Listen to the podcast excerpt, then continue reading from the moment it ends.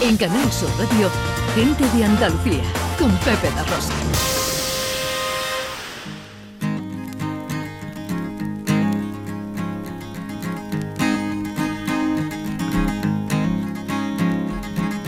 Oxford Town, Oxford Town, everybody's got their heads bowed down. Oxford Town, canta Bob Dylan. Esta semana eh, nos vamos a ir a Oxford eh, un momentito, eh, pero pasando por Granada, eso sí.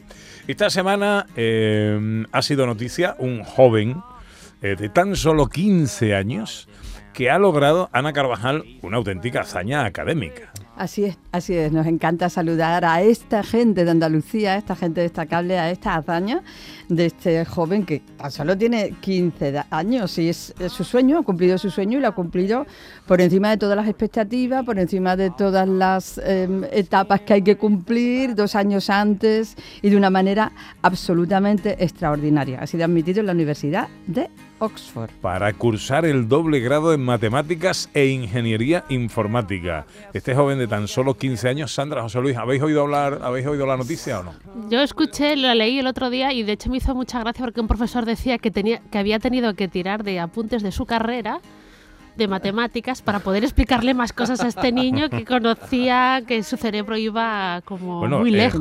Su tutor lo tuvo que pasar directamente de segundo de la ESO a primero de bachillerato. Claro. ¿eh? Una Bueno, mente increíble. se llama Miguel Donaire Arcas Sariot y eh, nos atiende amablemente a esta hora de la mañana. Hola, Miguel, muy buenos días. Hola, muy buenos días. ¿Qué tal, hombre? ¿Cómo estás? Bien, bien, un poco cansado con todo lo que ha sucedido. Pues somos muy pesados, ¿no? En los medios y te, te estaremos eh, asfixiando, ¿no?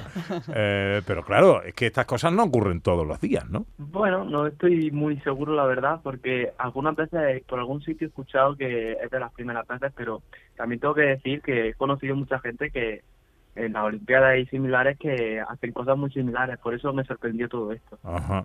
Bueno, ¿te molesta que te digan que eres un superdotado y todas estas cosas? Mm, no, la verdad que no. Bueno, es lo que soy y ya está, no tiene nada, simplemente algo más. Bueno, Como ser rubio o ser moreno.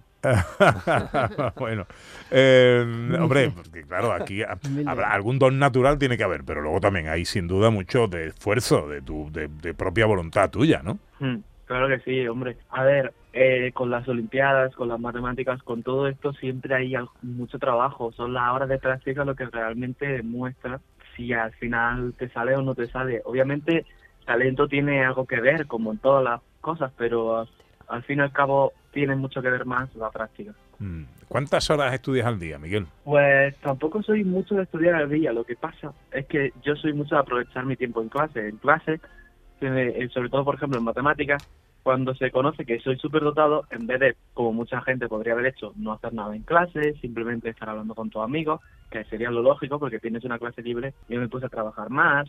A veces en mi tiempo libre veo alguna cosa de matemáticas por pura curiosidad, más que por estudiar. Y al final todo eso acaba sumando. Eh, eh, leo que en segundo de la ESO tus profesores te mandaron directamente a primero de bachillerato. Pues sí, aunque yo diría más bien que fue un poco mi decisión. Yo ya estaba, segundo de la ESO había casi que terminado el temario de segundo bachillerato y no sabía qué hacer. De hecho, por eso surge lo de que me dicen apunte de tu carrera, porque quería llegar ya a la universidad, porque no tenía nada más que hacer y decidí subir curso para intentar llegar lo antes posible. Ajá. ¿Cómo sabe eh, la Universidad de Oxford de ti? Pues porque contactamos nosotros con ellos, hacemos el proceso de admisión, pues como sería, haría cualquier otro alumno.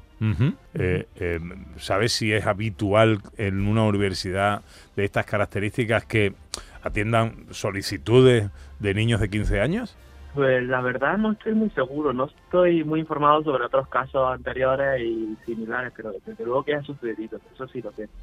Y Bueno, no- pues realmente, legalmente soy como cualquier otro alumno, así que no hay mucha diferencia entre el proceso de admisión que pasaría yo y que Ajá. pasaría cualquier otra persona. Ajá. No solo es el nivel de conocimiento en matemáticas, de conocimiento en todas eh, las disciplinas en las que te ha tenido que examinar, sino que también el idioma, Miguel, porque ya con 15 años tienes que hablar un inglés extremadamente fluido para poder acceder a, a esta universidad. Pues sí, a veces incluso hay un poco de barrera de lenguaje, porque incluso si sabes inglés, cualquier persona que haya dado inglés te puede decir que hacer matemáticas en inglés no es lo mismo que saber inglés, Claro. requiere su propia terminología y similar. Claro. Resolver un examen por escrito no hay mucho problema, pero cuando estás en una entrevista intentando resolver el problema a la vez que lo, lo dices en, en inglés, sí puede empezar a suponer un poco de problema. Pero por suerte lo conseguí. Oye, Miguel, ¿cuándo te vas para Oxford? Pues sobre septiembre, Ujú. básicamente como cualquier otra universidad. Ujú. Bueno, oye, eh, que nos encanta que pasen estas cosas, lógicamente. Tú discúlpanos a los medios por ser tan pesados, ¿no? Pero, pero bueno, eh, Ya pasará, ya pasará. lógicamente, llama, llama nuestra atención. Te agradezco mucho. ¿Qué, qué estás haciendo hoy? Pues la verdad es que ahora mismo no estaba haciendo nada, estaba preparándome porque ahora iba a tener que hacer un proyecto de filosofía, poco más. Anda.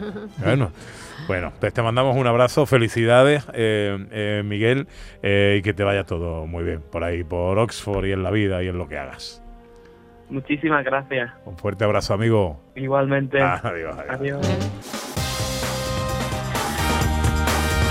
En Canal Sur Radio, gente de Andalucía, con Pepe da Rosa.